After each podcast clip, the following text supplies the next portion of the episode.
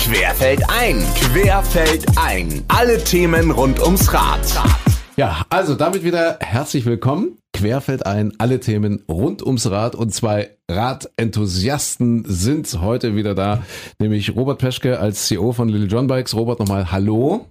Hallo André, guten Tag. Zum zweiten Mal jetzt unser Podcast, die zweite Folge und Jan Schneidewind, wie auch in der ersten Folge, wieder mit dabei. Jan Schneidewind, zuständig bei Little John Bikes für das Marketing. Hallo Jan. Sei lieb gegrüßt, André, hallo. Ja, und heute wollen wir mal querfeldein durch die Geschichte von Little John Bikes Biken, also von der Vergangenheit, dann aber auch den Bogen in die Zukunft schlagen.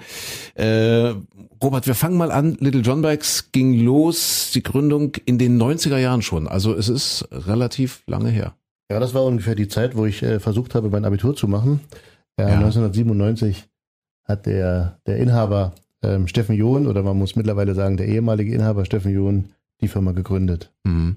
Das heißt, eine Zeit, wo Jan noch im Kindergarten, also wir beiden jetzt, ne, das, da waren ja. wir ja, ja, ja. Ja, da war ich noch richtig jung, ja. ja Aber ja. 97, das war tatsächlich ein richtiges Radsportjahr. Könnt ihr euch erinnern, was da war? Äh, Jan Ulrich, oder? Ja, ja. Tour de France. Ja, Hat die Tour de France gewonnen und da weiß ich noch, wie ich als Kind tatsächlich vom Fernseher gesessen habe. Ich habe jede Etappe live geschaut. Also das war ein Jahr, was sich bei mir irgendwie so eingeprägt hat.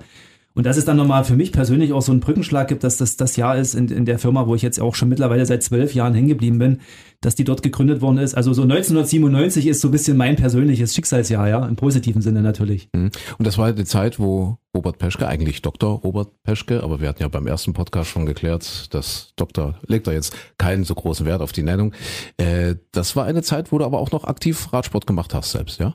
Ja, also man muss tatsächlich sagen, das war eher schon so die Zeit, wo ich, wo ich nicht mehr ganz in der Blüte meiner Fähigkeiten war. Man hat sich ja dann doch ähm, auch anderen Dingen ähm, gewidmet, äh, äh, neben dem Abitur, was ich auch noch versucht habe äh, zu machen.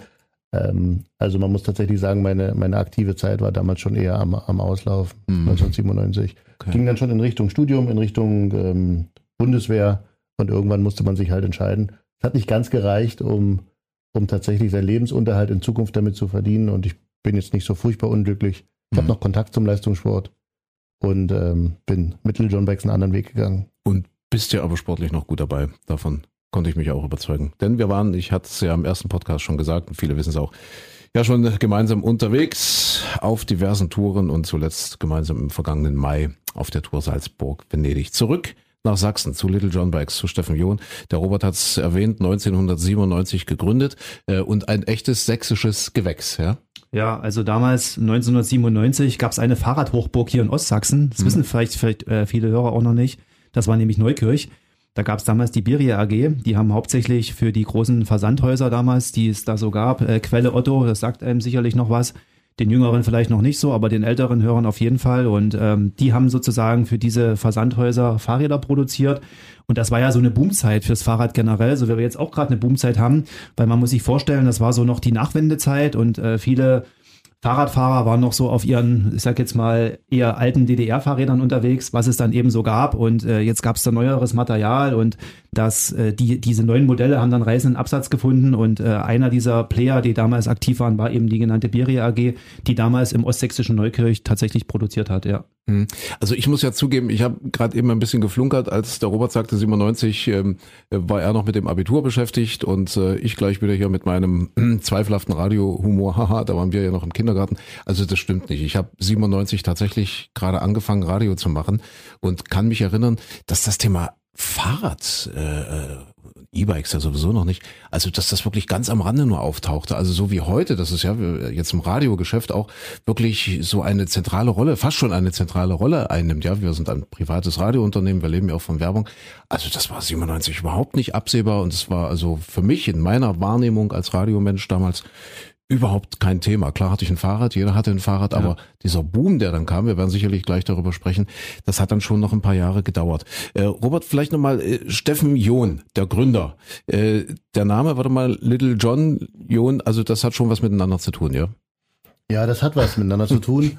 Ähm, ich möchte noch mal ganz kurz auf den Punkt vorher. Es gab einen kleinen Radsportboom tatsächlich äh, nach 1997, äh, aber in dem Segment Rennrad.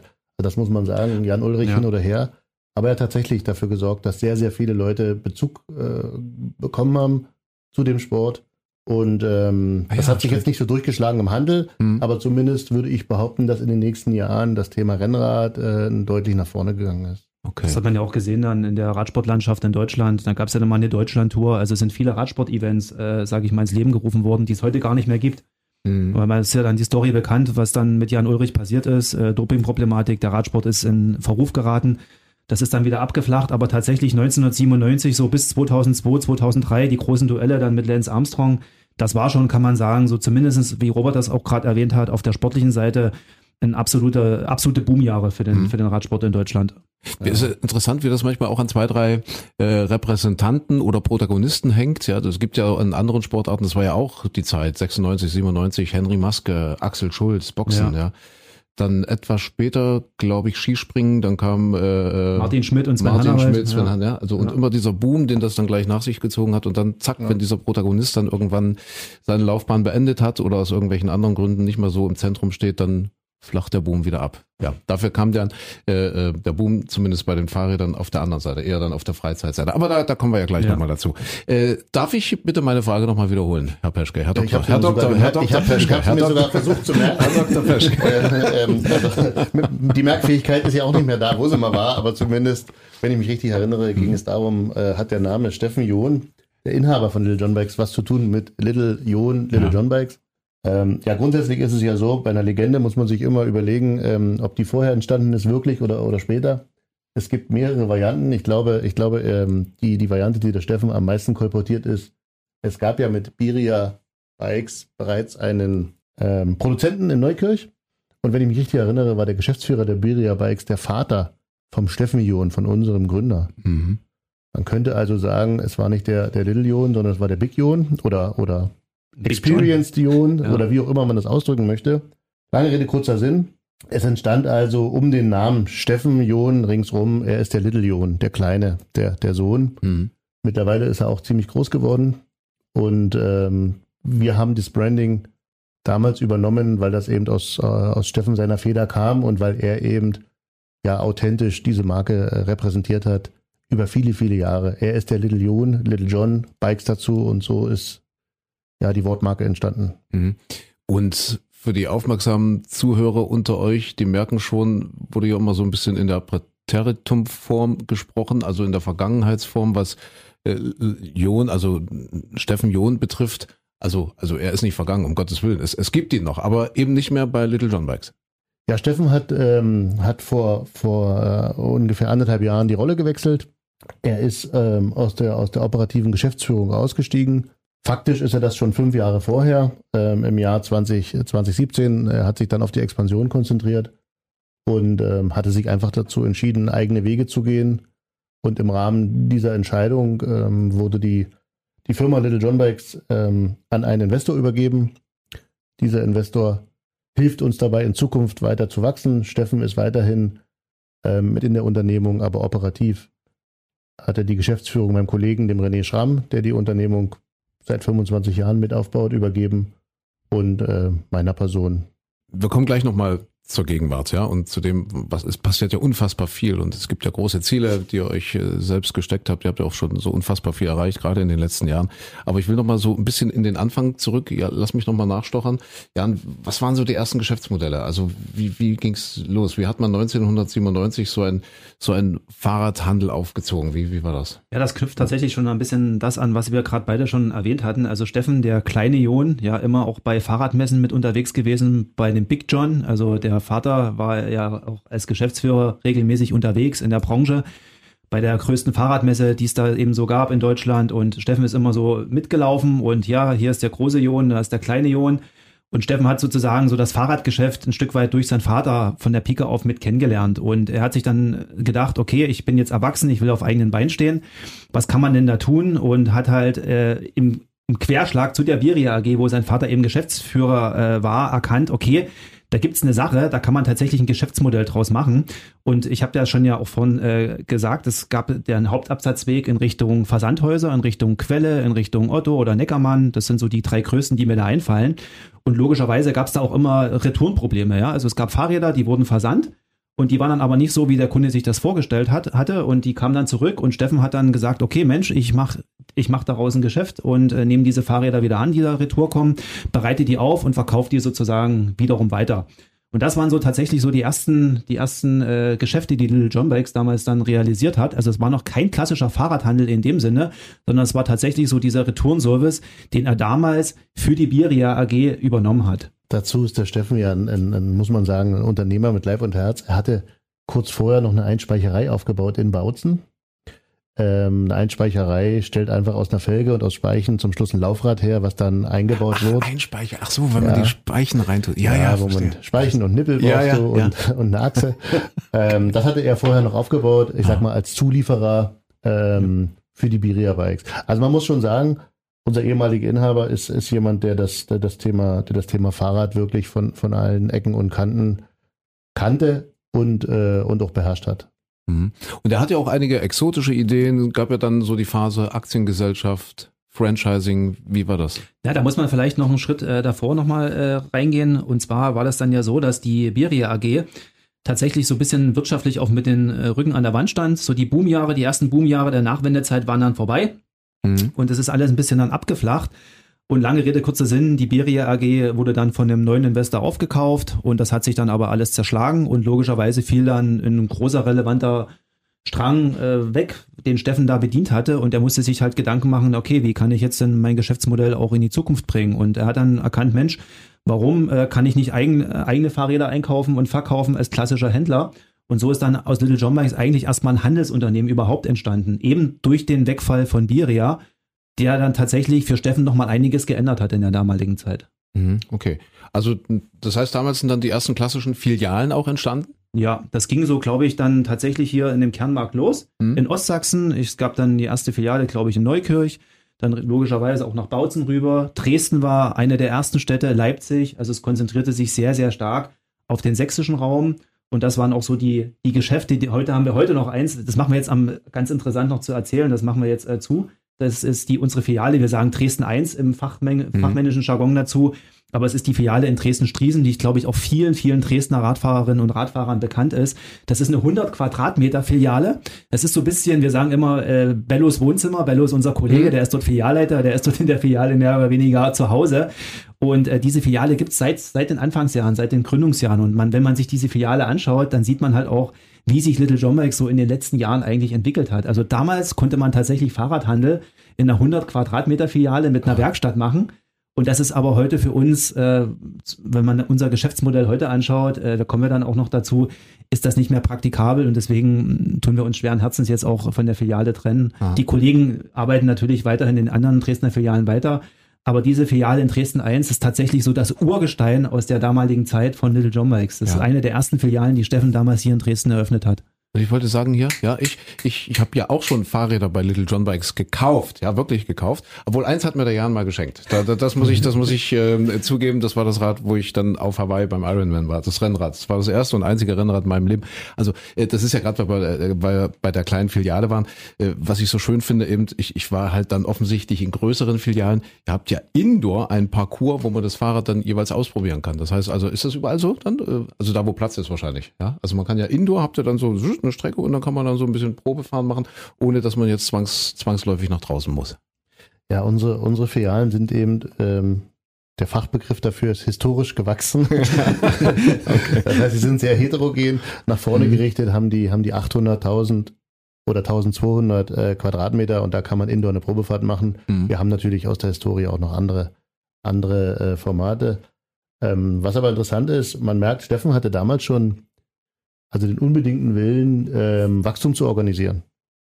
Und Wachstum, das werden wir im, im Rahmen dieses Podcasts merken, ist, ist ähm, eine andere Form von Management, ähm, als jetzt eine Bestandsfläche oder einen bestehenden Betrieb äh, zu organisieren. Mhm. Und äh, Wachstum unterscheidet sich meistens durch einen Bestandsbetrieb, dass man einen höheren Kapitalbedarf hat. Und aus diesem Kapitalbedarf heraus ist nach der dritten, vierten, fünften Filiale äh, einfach die Idee, versucht äh, ähm, zu kreieren worden, wie können wir denn das Wachstum beschleunigen? Mhm. So. Und dann hat man über den großen Teich geschaut und hat gesehen, dass es ja sehr erfolgreiche Franchise-Systeme gibt. Äh, McDonald's ist sicherlich jedem bekannt, aber selbst Coca-Cola oder Subways, also es gibt, es gibt ganz viele auch produzierende Unternehmen, die über Franchise wachsen. Und weil unser Inhaber, das muss man sagen, unheimlich agil und, und innovativ war, kam die Phase zu sagen, lass uns doch mal in, in, in diese Richtung schauen. So, dann kam das Franchise-System. Dann kam das Franchise-System. Das war mhm. tatsächlich auch die Zeit, wo ich dann zu Little John Max schon gekommen bin. Und ja, dann haben wir auch ein paar Sachen, sage ich mal, oder Veränderungen an der Marke tatsächlich äh, stattfinden lassen. Das war so der erste große Relaunch, wie man so im Fachjargon sagt. Vorher war Little John Max eher so ein Discount orientiertes Konzept. Ja, also man hat den Kunden suggeriert, es gibt bei uns äh, sehr günstige Fahrräder, hauptsächlich im Preiseinstieg. Das war so eine, so eine starke Zielgruppenverortung damals. Sicherlich immer schon kombiniert mit gutem Service. Aber das ganze Konzept hat schon sehr discount-ähnlich, äh, sage ich mal, eine, eine discount-ähnliche Anmutung gehabt. Sehr aggressiv äh, von der Bildsprache, auch so von, von, den, von den Wordings äh, aufgetreten. Und im Zuge so dieses, ähm, dieser, dieser Restrukturierung, der Neustrukturierung in Sachen von Franchise hat man gesagt, wir versuchen da auf dem Markt ein etwas werthaltigeres Konzept, nachhaltigeres Konzept zu etablieren, noch mehr den, das Thema Service äh, zu fokussieren und ein Stück weit weg von diesem Preiseinstieg auch hin zu mittleren und gehobenen Preislagen. Und da gab es dann auch ein verändertes Markenbild. Das Logo wurde angepasst. Es war dann nicht mehr so kryptisch, es war besser anfassbar. Es ist tatsächlich auch das Logo, was wir dann heute haben. Das ist damals in der Zeit entstanden und da gab es auch noch damals den Claim Begeisterung erfahren. Das war eine sehr, sehr hohe Erwartung, die wir uns da gesetzt hatten, weil wir tatsächlich so ausgerufen hatten, jeder Kunde, der zu Little John Max kommt, soll so, so abgeholt werden, dass er den Laden verlässt und sagt, Mensch, ähm, hier bin ich richtig begeistert, ja, von dem Angebot, aber auch von den Dienstleistungen, die Little John Max hier eben bietet. Das mhm. war also nicht nur ein Wechsel des Expansionsmodells oder, oder, oder des äh, generellen Geschäftsmodells, sondern das war auch tatsächlich ein Change im gesamten Marketing damals von Little John Max. Und da sind viele, viele Veränderungen hm. äh, vor, äh, vorangegangen, ja. Klingt wie eine beeindruckende Erfolgsstory. Und trotzdem, Robert, hat es dann irgendwie mit dem Franchising doch nicht funktioniert. Warum nicht? Naja, rückwirkend ist man ja meistens schlauer als in der Betrachtung der Zukunft.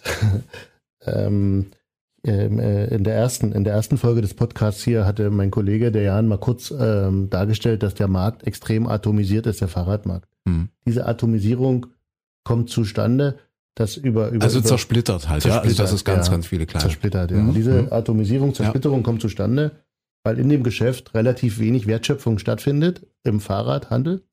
Ja, während ein Textiler oder andere oder andere Branchen eine dreistellige Kalkulation haben mit 100, 200, 300 Prozent Handelsspanne äh, bei den Waren, die sie vertreiben, ist das im Fahrrad eben nicht der Fall.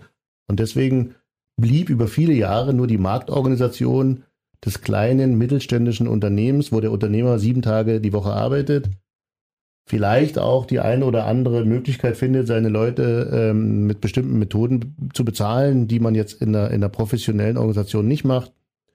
Ähm, die Mama macht die Buchhaltung und der Schwager macht die Mechanik. Hm. Das war die, die durchschnittliche Marktorganisation. Und ähm, das war zum Schluss auch die Gegebenheit, die, die damals das Thema Franchise ähm, ja torpediert hat, muss man sagen. Das heißt, ein Franchisegeber und ein Franchise-Nehmer haben beide ein unternehmerisches Risiko und wollen für ihre Investitionen eine Rendite, eine Rendite einfahren ähm, und die ist schwierig gewesen zu erwirtschaften vor dem E-Bike. Ich hatte erwähnt, das E-Bike ist dann äh, schon ein Gamechanger. Das ist der Punkt eins. Der Punkt zwei ist, ein Franchise-System lebt davon, dass der Franchisegeber das System entwickelt und durchsetzt im Markt. Und auch dort, soweit ich das im Nachhinein einschätzen kann, gab es Schwierigkeiten. Das bedeutet, die Franchise-Nehmer, die, die sich für das damalige System entschieden haben, haben das System nicht in der Form umgesetzt, wie das sein sollte. Und die Organisation hatte noch nicht die Kraft, das Branding, äh, das Produktportfolio und den Markenauftritt so durchzusetzen, dass zum Schluss eine konsistente man muss sagen, Markenführung entstanden ist, die sichtbar war durch den Endkunden. Lange Rede, kurzer Sinn. Ähm, das System ist fast kollabiert. Chef, Chef äh, Entschuldigung, CEO, mal ans, ans Mikrofon. Er ist ja er ist so leidenschaftlich, ja. Das ja, ist, ja, und das, das System ist fast, ja, also immer ans Mikrofon das rangehen. System ist fast, das ist, warte, warte, warte, wie ist es denn richtig? Ja, so ist es richtig. So. Also man kann also vier Sachen falsch machen am Mikrofon. Und ich habe alles parallel geschafft. Radioansager ist gar nicht so wenig anspruchsvoll, wie immer alle denken. So, Entschuldigung, ich wollte dich nicht unterbrechen, aber. Das wollte ich damit nicht transportieren. das ist hochkomplex. Ja, zum Schluss, zum Schluss ist das System ähm, fast kollabiert, aber man muss sagen, ähm, der Inhaber Steffen John und auch ganz besonders mein ähm, noch jetziger Kollege, der René Schramm, der das System sehr, sehr lange mit aufgebaut hat, die haben dort eine Höllenarbeit gemacht. Zwischendurch gab es auch noch mal ein paar Ausflüge links und rechts. Zum Schluss erinnere ich mich an die Zahl, es wurden 27 eigenständige GmbHs zurückgekauft, abgewickelt, integriert, so dass man zum Schluss, man muss sagen, seit dem letzten Jahr, seit 2020, alle Filialen, Schrägstrich, Franchise-Nehmer konsolidiert hat und wir sind erst seit dem 01.01.2022 ein hundertprozentiges Filialsystem. Also man muss sagen, man hat sich mhm. jetzt über viele, viele, viele Jahre auf der Management-Ebene damit beschäftigt, Dinge, die eben vor fünf oder vor sieben Jahren oder vor zehn Jahren, muss man sagen, nicht funktioniert haben, zu konsolidieren. Uns ist das geglückt, weil das war zum Glück nur eine Teilaufgabe und ähm, die, die meiste Kraft, die wir haben, bei Little John Bags können wir in die, in die Zukunft investieren und haben wir in die Zukunft investiert. Mhm. Jetzt sind wir sauber, jetzt gucken wir nach vorne und alle Kraft geht nach vorne. Weil Robert das gerade sagte mit der Kraft, das ist tatsächlich auch nochmal interessant, weil ich habe ja auch schon erwähnt, dass ich als Mitarbeiter diese Phase ja auch miterlebt und auch mit begleitet habe.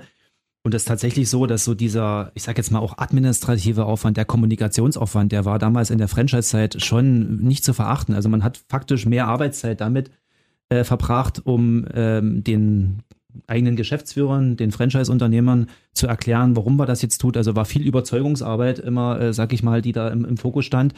Und jetzt im Filialsystem kann man einfach auch in der mittelständischen Struktur Entscheidungen viel schneller, klarer und effizienter mhm. treffen. Und das macht Arbeiten auch auf Deutsch gesagt dahingehend wieder mehr Spaß, um das auch einfach mal auf der Arbeitsebene zu reflektieren. Weil man, wenn man die Entscheidung gemeinsam im Management-Team trifft, dass man die auch konsequent so umsetzen kann, äh, wie man sich das vorstellt. Also das ist auch ein Asset, sage ich mal, den ich da mhm. auch nochmal so, was den Workflow betrifft, auch nochmal mitgeben äh, will oder, oder bekannt geben will. Und ja, also war eine spannende Zeit, waren auch viele Erfahrungen, die ich nicht missen will, gehört äh, zur, zur, zur Geschichte dazu. Ich sage immer, wenn ich gefragt werde, Mensch, du arbeitest zwölf Jahre bei Little John Max in einem Unternehmen, das ist ja heutzutage als Marketingleiter ja schon gar nicht up to date. Aber ich sage, ich habe so eine bewegende Historie hinter mir bei Little John Max, so viele Formen, Franchise, dann wieder Filialsystem und so weiter und so fort, so viele Ideen, mit denen man sich beschäftigt hat, so viele Ideen, die auch nicht immer geklappt haben, dass ich sagen kann, ich habe gefühlt irgendwie in meinem Leben für drei, vier, fünf, sechs Unternehmen gearbeitet, ja. Mhm. Robert, wir sind ja immer noch in der Geschichte. Mhm. Wir haben jetzt äh, gelernt, okay, Franchise-System, also wieder rückabgewickelt, jetzt äh, mhm. tatsächlich hundertprozentig wieder Franchise-frei mhm. seit vergangenem Jahr. Äh, darf ich dich fragen, seit wann du dann im Unternehmen eingestiegen bist und war das gleich als CEO? Wie, wie war das mit deiner Geschichte? Ja, um die erste Frage zu beantworten, ich bin am 01.01.2017 ähm, zu Little John gekommen hm. und die Begrifflichkeit CEO, damit äh, tun sich sicherlich bei Little John im Moment noch ähm, viele schwer. Wir sind ja doch sehr stark sächsisch geprägt ähm, und nicht angelsächsisch. Ähm, deswegen sollte man den, den Begriff jetzt auch nicht äh, strapazieren.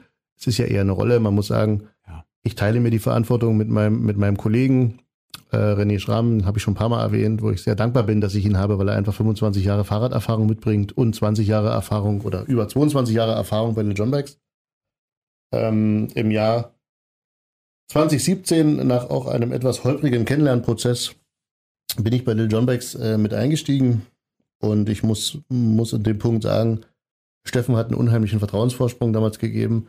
Wir hatten einen Deal miteinander, es gibt keine Einarbeitung. A, er hatte keine Lust darauf und B, ich auch nicht.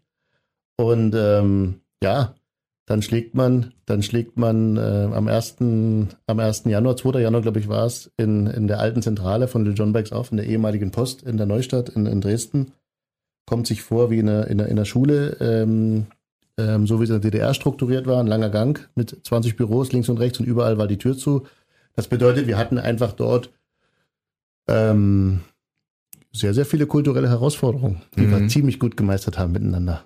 Das, das, da, wenn, wenn ich das, entschuldige, dass ich, ich habe, ich stecke ja in eure Geschichte nicht so drin, aber wie ich den Robert kennengelernt habe, ich habe ihn äh, im vergangenen Jahr kennengelernt zu unserer Fahrradtour und äh, ich sag mal so, er, er, er hat eine Attitüde, ein, ein erstmal unfassbar sympathischer und nahbarer Mensch zu sein, was glaube ich erstmal gut ist als Voraussetzung für einen für eine Führungsposition. Aber er ist ja jetzt nicht unbedingt ein Sensibelchen. Also ich glaube, er plaut schon raus mit dem, was ihm gerade so durch den Kopf geht. Und ich kann mir vorstellen, dass wenn Strukturen so über viele Jahre gewachsen sind in einem Unternehmen und dann kommt jemand dazu, der jetzt, ja, ich sag mal, jetzt nicht so viel Rücksicht nimmt auf, auf ja, jetzt so, so kleine Zipperlins. Ja, also ich glaube, du bist ein grundguter Mensch, aber du sagst ihm trotzdem, was gerade los ist und was, was du gerade, was, was gerade in dir vorgeht und was du gerade willst. Also ich glaube, du, du sagst dann eben auch, was du meinst. Und ich glaube, dass das durchaus hier und da auch mal auf ein paar Schwierigkeiten gestoßen ist, oder? Ja, also das, das äh, kann man auch offen ansprechen, dass das natürlich nicht alles Friede, Freude, Eierkuchen war, äh, auch aus einer Mitarbeiterperspektive. Das, das ist so. Na klar, also Veränderung bedeutet auf jeden Fall für jeden, äh, dass man seine Komfortzone ein Stück weit verlässt. Und äh, da mussten wir relativ viele Komfortzonen äh, miteinander verlassen und äh, es haben sich als über die Jahre auch bei Little John Mikes auch kulturell ein paar Sachen eingeschliffen. Das kann man, das, das kann man selbstkritisch einfach auch mal so festhalten an der Stelle, äh, wo, wo man aus diesem Sud, aus dem man da gekommen ist, das auch nicht mehr selber so alles reflektiert hat. Das fing bei einfachen Sachen an, was Feedback-Kultur betrifft. Das hat sich dann aber auch hochgezogen zu, ähm, sage ich mal, Arbeitsprozessen, die man halt alle ein Stück weit auch nochmal auf den Prüfstand gestellt hat, aber auch stellen musste um Little John Mikes letzten Endes dahin zu führen, wo wir heute sind. Und ich habe äh, da in der Zeit auch, sage ich mal, äh, viel lernen müssen, um das mal positiv auszudrücken. Ich habe viel, viel lernen müssen, auch in, in eigenen Erkenntnisweg äh, durchlaufen müssen. Aber letzten Endes ähm, war, das, war, war das notwendig und war das richtig. Und ich kann mich da noch sehr, sehr gut an, den, an, an, so, an so einen Vortrag vom Robert erinnern, wo er damals dazugekommen ist. Das war übrigens nicht im Januar, sondern schon ein paar Monate vorher. Da waren wir gerade alle schön Radfahren in der Toskana. Die Stimmung war toll und äh, damals noch unsere Geschäftsführer Steffen John und René Schramm haben groß angekündigt und moderiert, dass es da jemanden gibt, der dazukommt in das Team. Und äh, ja, Robert hatte jetzt die dankbare Aufgabe, äh, den, den Mitarbeitern, die dort vor Ort waren, die alle mit gespitzten Bleistift da gesessen haben und jetzt ge äh, gewartet haben, was das jetzt für ein Typ ist, der da jetzt zu Little John Bags kommt, weil wir waren ja schon familiär sehr aufeinander und kulturell eingeschworen. Und äh, da hat er dann, äh, da kann ich mich wirklich noch dran erinnern, so, so ein, äh, an so ein Flipchart das rangemalt. Äh, Systemtheorie ähm, hieß das. Da also waren so ein paar Teilchen angemalt, also das waren Kreise und äh, das wie Atome, die sich so sozusagen gefestigt haben. Und jetzt kommt ein Teilchen von außen äh, mhm. drauf zu. Was passiert, wenn, wenn ein gefestigtes Atom auf einmal mit einem Fremdteilchen ähm, in Verbindung gebracht wird? Es stört die komplette bestehende Ordnung. Ja. Und das ist eigentlich wirklich, eine, das ist eigentlich wirklich eine sehr gute Beschreibung äh, dessen, was, mhm. was dann tatsächlich vorgeht. Damals haben wir das alle natürlich in dem Vortrag verstanden und mit Humor genommen. Aber als diese gestörte Ordnung tatsächlich dann ähm, ja mhm. vonstatten mhm. gegangen ist, ähm, hat das halt dann, hat das schon ab, ab und zu auch gerappelt, ja. Mhm. Aber Nachfrage, das scheint ja dann, weil ihr immer so von, von äh, kulturellen äh, Einbahnstraßen sprecht oder, oder von kulturellen Eigentümlichkeiten, die sich da eingeschlichen haben. Äh, also es ist ja so ein bisschen die, die Attitüde zu sagen, das haben wir immer schon so gemacht. Und nun kommt einer, der sagt, nee, das können wir jetzt eben nicht so weitermachen. Und dann kann man eben wahrscheinlich auch keine Rücksicht auf Feinfühligkeiten nehmen. Na, wahrscheinlich kann ich das nicht. Ja, also ja. ich kenne jetzt Mann nicht, aber ich, kenn, ich, Mann, ich glaube, ja. ich kenne mich einigermaßen. Ja. ähm, da gehen ja auch Selbstbild und Fremdbild auseinander. Also insgesamt im Veränderungsmanagement ist es ja so, ähm, es ist ja nie eine Einweg, also nie, egal wie hart man versucht, das zu organisieren, eine Einbahnstraße. Hm. Ja, es ist ja immer, es ist ja immer auf, von beiden Seiten eine Veränderung da. Ansonsten wird es nicht funktionieren. Ähm, deswegen spricht man vielleicht auch ein bisschen von Assimilation. Auf der anderen Seite ist es so, es gab halt bestimmte Rahmenbedingungen bei John Bikes. Das Geschäftsmodell, so wie es damals bestand, war nicht profitabel. Man hatte über 20 Jahre lang geübt, ein, ein profitables Geschäftsmodell aufzubauen. Man hatte eine Riesenchance, ähm, das E-Bike. Man hatte eine, eine sehr, sehr erfahrene Mannschaft. Von der sehr erfahrenen Mannschaft, das möchte ich mal erwähnen, haben wir gerade zwei Führungskräfte verloren in den letzten fünf Jahren. Die eine Führungskraft hat Tetris gespielt den gesamten Tag und die andere Führungskraft konnte mir nicht mal erklären, was sie überhaupt für eine Aufgabe hatte. Das waren ähm, auch tolle Menschen, darum geht's nicht, aber es fehlte, es fehlte halt insgesamt an Führung, an Geschäftsmodell. Es fehlten Perspektiven. Wesentliche Mitarbeiter, wesentliche haben sich damals damit beschäftigt, ist Little John Bikes überhaupt noch meine Perspektive? Wir hatten eine Phase von Lohnverzicht hinter uns.